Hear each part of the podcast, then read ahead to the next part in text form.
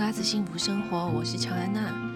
这一集没有说书人，这个频道聊的是我们的幸福生活。上个礼拜的 Vlog 就是 YouTube 频道没有更新，原因是因为我突然发现我们之前去冰岛旅游，其实有拍了一些影片，那那些影片。那时候我还没有剪辑影片的这个技能，所以一直都没有整理。那在发现了这些影片之后，我就突然有一个念头，想说：哎，那我可以来整理冰岛旅游的影片，然后把它剪辑成 vlog。那这个影片呢，呃，有一点难收拢的原因，是因为。一开始我们那时候在拍的时候，其实我没有那个念头要把它整理成影片，所以那些影片就变成说有一点零散，然后而且呢，就是完全没有结构，那数量也有点多，所以就变成说我不太知道要用什么样的架构去把它剪辑成影片。可能是就是沉淀了一下之后，灵感就很自然的浮现了，所以后来我有把这个支影片剪好。那礼拜四，八月十号，对，八月十号礼拜四的傍晚会上线。那有兴趣的朋友再到我的 YouTube 频道搜寻乔安娜 Days of Joanna。我会把链接放在资讯栏里面。这集我要来聊聊《欲望城市》，还有它的续集《华丽下半场》。之前 Podcast 我就提到说，我在重看《欲望城市》这个影集。那我都是在晚餐时间的时候看，看个一两集，然后在一个月内我就把六季都追完了。我真的很喜欢这一部影集，我觉得他的剧本真的是写得非常好。就是即使是过了二十三年、二十五年，回头来看，我都还是觉得这个剧真的是，嗯、质感很好的一部剧。他的角色都很有趣，那剧本就是让这四个角色他们的生活仿佛都有一个。主题就是都找到一个主题，然后让它可以收拢在同一集里面。我有去查了一下，这个写剧本、还有制作、还有导演的这一位 Michael Patrick King，他真的很厉害诶。就是《欲望城市》前六集都是记录，呃，Wikipedia 上面记录的是都是他写剧本、制作还有导演。那新的一季的华丽下半场，嗯，也是一样，是他制作的，还有呃，他有一些集数是他写的剧本，但是呢，之中有几集就是其他的写手写剧本，我觉得好像真的有感觉到不是他的风格，而且剧情的走向。感觉有一点松散跟混乱，就是中间会有一些片段会让我觉得说，哎，这片段好像有一点可以不要有这个片段的感觉，因为这个剧也还在播当中，就是每个礼拜四它会上线，所以现在我也。不要说太多比较好，但是嗯，聊到后面我可能还是会剧透一下，所以到后面的时候我会再提醒大家，如果不想被剧透的地方，可能就要在那里停下来。好，然后我现在要来聊再看一次《欲望城市》的感受，呃，这这些都是我的个人感受，而且呢，我觉得我对这部剧里面的角色有一种情感。我会觉得说，好像他们是真实的人，然后他们的人生不管是怎么样的犯错啊，或是呃如何的绕远路，总之这都是他们的人生。然后我其实本来没有想要录这一集，因为我觉得评论他人的人生真是一件 不是我想做的事情。但我觉得把它整理出来，可能就是如果我用一个看小说，或者是真的是看一个虚构的东西，然后用一种事后诸葛，因为这是这个剧我已经呃看了可能第三次了，横跨了我从年轻到现在，所以我现在去回看，好像可以看得见自己的改变。那我觉得这个改变也蛮有趣的，所以后来还是决定分享。好，那第一个呢，我想要讲的就是我很明显感受到想法转变的，就是我现在看《欲望城市》的时候，我会还蛮同情里面的男人的角色，就是里面的男人，呃，在我年轻的时候看都会觉得说，哦，这个人好糟哦，就是啊，呃，Mr. Big 就是怎么。为什么这么的讨人厌？就是这样子戏弄 Carrie 的感情。但是我现在回看的时候，我反而对男人有多一点的同情，因为我发现说他们其实不是故意的。像 Mr. Big，当他还没有准备好要定下来来的时候呢，当 Carrie 一直在 push 他的时候。他会用各种回避的手段，比如说，呃，出差啊，去巴黎出差，然后不知道什么时候回来这种方式来回避这种压力。但是那也是他真的还没有准备好。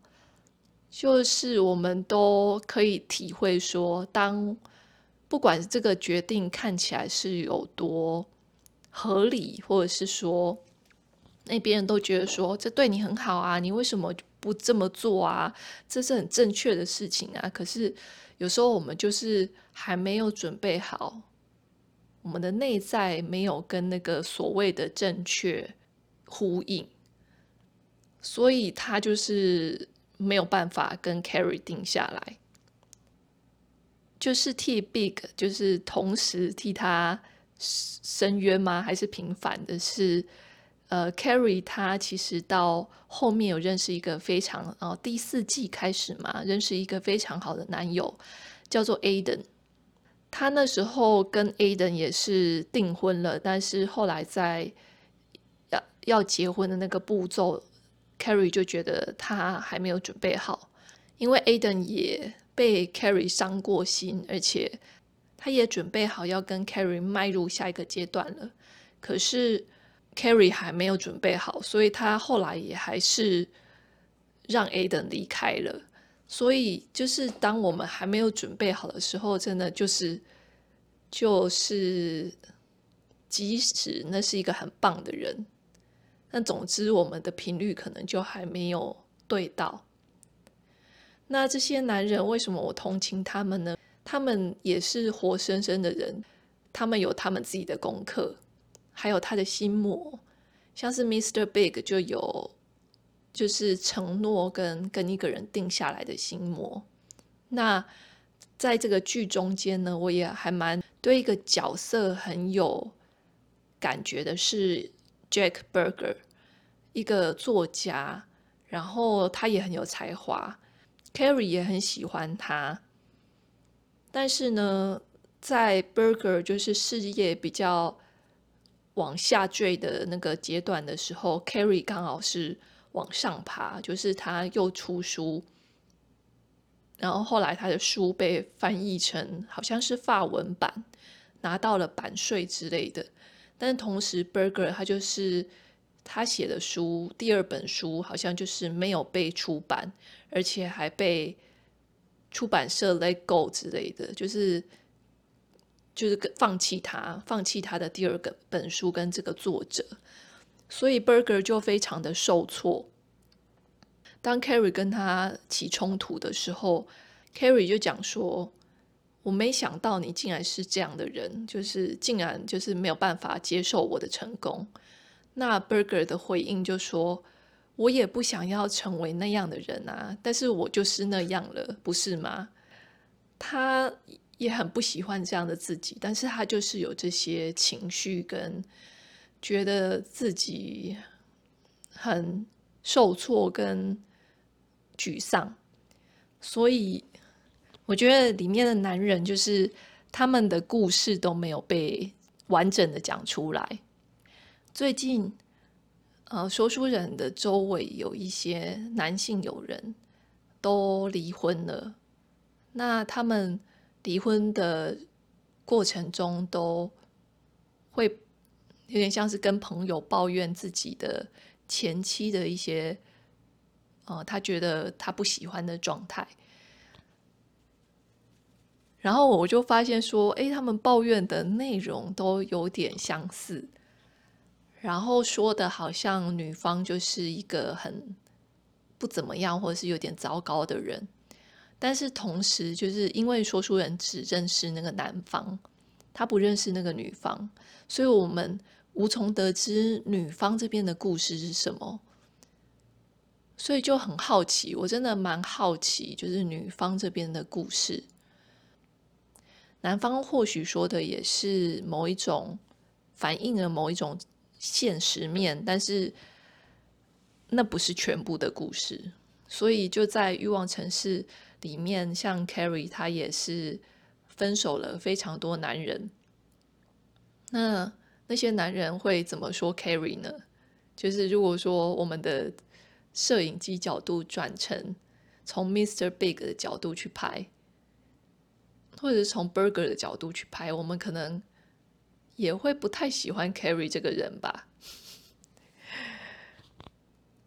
好，那第第二点，我觉得就是现在看跟以前看很明显感觉不同的是，年轻的时候我会非常的认同 Carrie 的视角，就会觉得说，好，可以理解他的情感跟他的焦虑，还有嗯他的脆弱跟软弱的地方，没有安全感。那现在回去看的时候，就会觉得有一点看到他的这些面相，同时觉得说，诶，他真的好急哦。就嗯、大家会形容 Carrie 是恋爱脑，我觉得他是就像是很多的我们一样，就是我们内在有一个很大的洞，那我们期望外在可以帮我们把这个洞填满。所以他有一点像是想要把这些男人，让他们可以填进自己内心里面的大洞，所以他才会觉得说，哎，这个人这里好，但是那里不好，然后这个人又怎么样怎么样，就是他对这个人有一个期望，然后他希望这个人好像可以符合他心中的这个拼图。那我觉得就是陷入这样的状态，还蛮痛苦的，因为外在不可能会有一个人可以填满你内在的黑洞。我个人过来人的一种经验嘛，就是问题不在于那些男人不对，或是那些男人怎么样怎么样，那都不是问题。问题是在我们的内在有一个。空洞，然后我们期望外在可以填满它，那就会变成说一个危险，就是我们看不见那些人的美好或者是他优点的地方，而我们会扩大他的缺点，就变成说这个你为什么这个地方不跟我配合？为什么你这个地方这么糟糕？那这个糟糕，我们可能会用一些。外在的一些教条或是一些理由，很想要说服他改变，就会变成说，好像在，好像在调教吗？调教一个人，然后我们希望他符合我们的期望。那我觉得到这个状态，就会变成像我们真的是某种程度上把对方看成是一个工具人。就是这个工具是要符合我内在创伤的疗愈跟满足。那我先不说这个模式有没有办法 work，就是这个模式是好或者是不好，也许都不重要。但是好像就是我们不断的在轮回这种模式。好，那第三点就是我发现真的是太喜欢里面的 Samantha 这个角色，就是这个角色真的是。很随心所欲，而且不受世俗框架的限制。他不会批判他的朋友，就是当他朋友像是 Carrie 跟 Big 出轨啊，或者怎么样的状态，他都愿意去倾听，然后非常的宽宏大量。就是当朋友惹到他，像呃 Charlotte 有一次就是有点像是指责 Samantha 非常的像就是。妓女，然后跟任何人都可以做。那 Samantha 就是非常生气，但是后来 Charlotte 过去道歉的时候，Samantha 也是很，就是很轻松的就让这个事情过去。呃，在我年轻的时候，我没有办法那么那么认同这个角色，可能他跟我距离比较远，这个。没有限制的状态离我很远，所以那时候就没有那么欣赏他。但是这一次我重看的时候，我真的觉得这个这个角色真的是非常的棒。好，然后再就是我其实非常喜欢 Aiden 这个这个角色，他是一个非常棒的男人，就是 Carrie 的男友，他非常体贴，而且他手很巧。情绪稳定，然后又很宽容，就是愿意原谅，愿意原谅 Carrie 的出轨，然后再跟他重新来一次。那我真的很喜欢这个角色，我觉得我有一种以前吧，以前看的时候可能会有一种投射，就是觉得说啊，如果有这么棒的男人在我身边的话，我一定会好好抓住他。可是现实上遇到真的是这样吗？就是。我以前会觉得说，为什么 Carrie 就是不跟 Aiden 结婚？就是这么棒的人，为什么他要放他走？这这是太让我心痛了。然后某种程度来说，我也觉得为什么他要跟 Mr. Big 在一起？就是就是 Big 就是会不断的搞搞他，就是不断的出包。然后为什么 Carrie 就是反而是跟这样的人在一起？那我现在回看，我好像比较能够理解为什么了。跟一个很可以预期，然后非常稳定的人在一起，会有一种感觉是：哎，我好像跟他在一起以后，我已经可以预见我从结婚到老的状态了。我的这辈子难道就要这样下去吗？就是我就要。就是一直接受这个男人，就是喜欢吃肯德基，然后呃躺在沙发上看电视，然后但是我就很想去 party，但他都不跟我去 party，因为他不是 party people。难道我就要跟这样的人稳定的进入家庭，然后生小孩，然后走一辈子吗？我觉得 Carrie 说不定心中有这样的恐惧。我有在网络上看到一篇文章，那那篇文章不是在讲欲望城市的，他是在讲一个呃完美男友，就说他说完美男友这种就是什么都愿意满足你，然后这种没有边界感的这种包容跟自由，反而会让你会感觉自己好像没有存在感，就是你没有那种摩擦跟碰撞的感觉。你不知道你在其中，你会不知道自己是谁。那我觉得很有趣，就是这个观点，某种程度上好像是真的。所以 maybe 就是 Carrie，他就是会觉得他跟 Big 在一起的时候，他是很痛的，而且很真实的活着。他会感觉到自己对这个人的欲求，然后被拒绝的痛苦，那种心情的云霄飞车，可能让 Carrie 反而觉得自己是真实的活着。那第六季最后面，其实我觉得他就是最后两集很仓促的做结尾。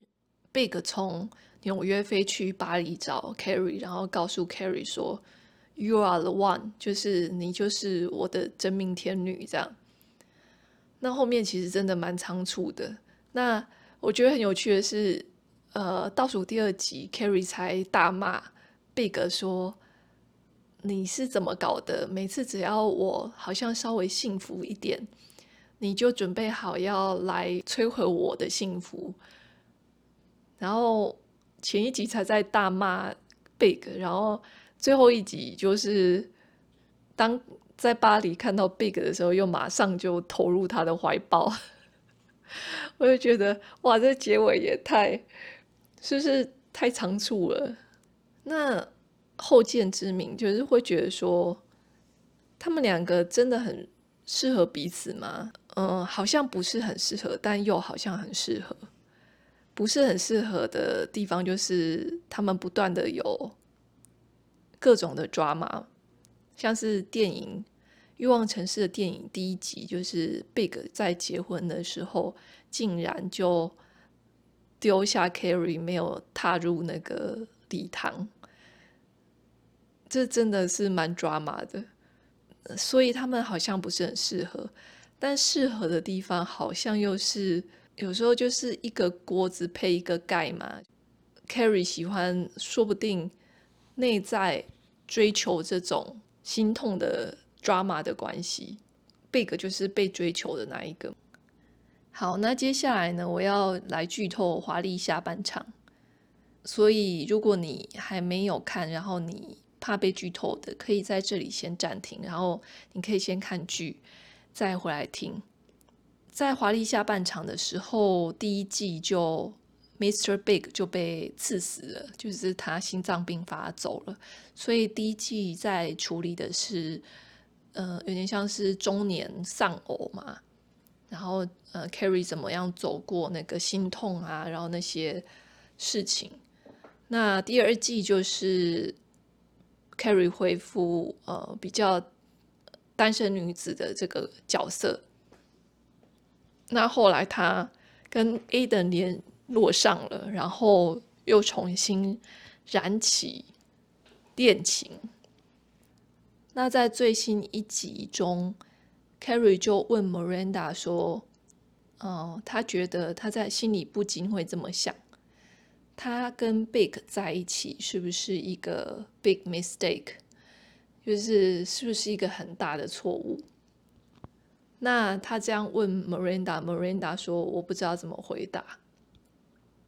那他问出这个问题的时候，我觉得，呃，我觉得这种感情，那情绪是很复杂的。一方面，我会觉得说，诶，Carrie 好像是在否定过去发生的一切。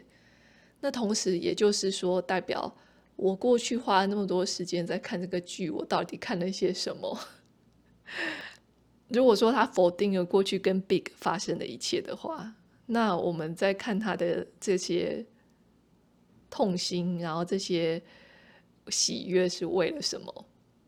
但是后来又有另外一个情感进来，就是我觉得说，其实他问的问题也没错，就是说，对。就是你一直，其实 Carrie 一直知道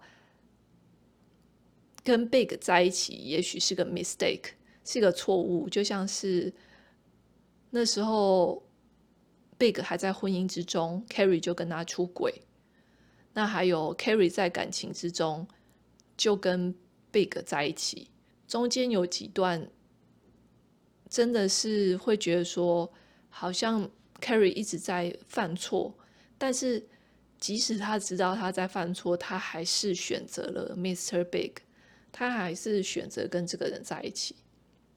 所以，也许他的问题也不是这么的，不是那么的荒谬。也许他的确知道说，好像他跟这个人在一起，在表面上好像看起来是一个错误，但是因为他选择了这个错误，所以。这就是他的人生，这好像也不是一个错误了。嗯，我不知道这样讲会不会有一点，就是充满了矛盾，但是可能这就是我现在对于这个剧的感觉。在西洋的文学评论里面，会说一个剧的主角是那个最终有改变的人，也就是说，这个主角他会经过他的英雄旅程，然后遇到一些挑战，然后最后得到那个圣杯，然后回归这样子。他是一个呃，主角必须经历的故事线吗？那我觉得《欲望城市》它很棒的是。或者是华丽下半场，其实他目前也是有做到，就是让让这些主角们，他们都不断的在改变，在关系之中，或者是在爱之中，他们愿意为了爱而放下自己的小我，然后改变自己，变成一个更宽广的人吗？像是 Miranda，他就是。有组成家庭，然后他搬去 Brooklyn，就是成为了一个他以前觉得他不可能成为的人。那 Charlotte 她是变成了犹太人，然后嫁给嗯，他以前觉得貌不就是其貌不扬的一个律师。那 Samantha 她是后来有跟 Smith 就是一个。影星，然后进入了一段稳定的关系，虽然后来还是分手了，但是就是他也在那个过程中改变了很多。那我那时候在想说，那 Carrie 他有什么样的改变吗？我就在思考了一段时间。那我觉得他其实，在我觉得他在《欲望城市》的剧本里面改变其实没有那么大，那反而是他在电影的第一集里面，就是 Mr. Big 他逃婚的这件这个这个剧情，最后呢，Carrie 他看见了他对 Big 造成的压力，就是他可以理解 Mr. Big 他的恐婚症，然后他。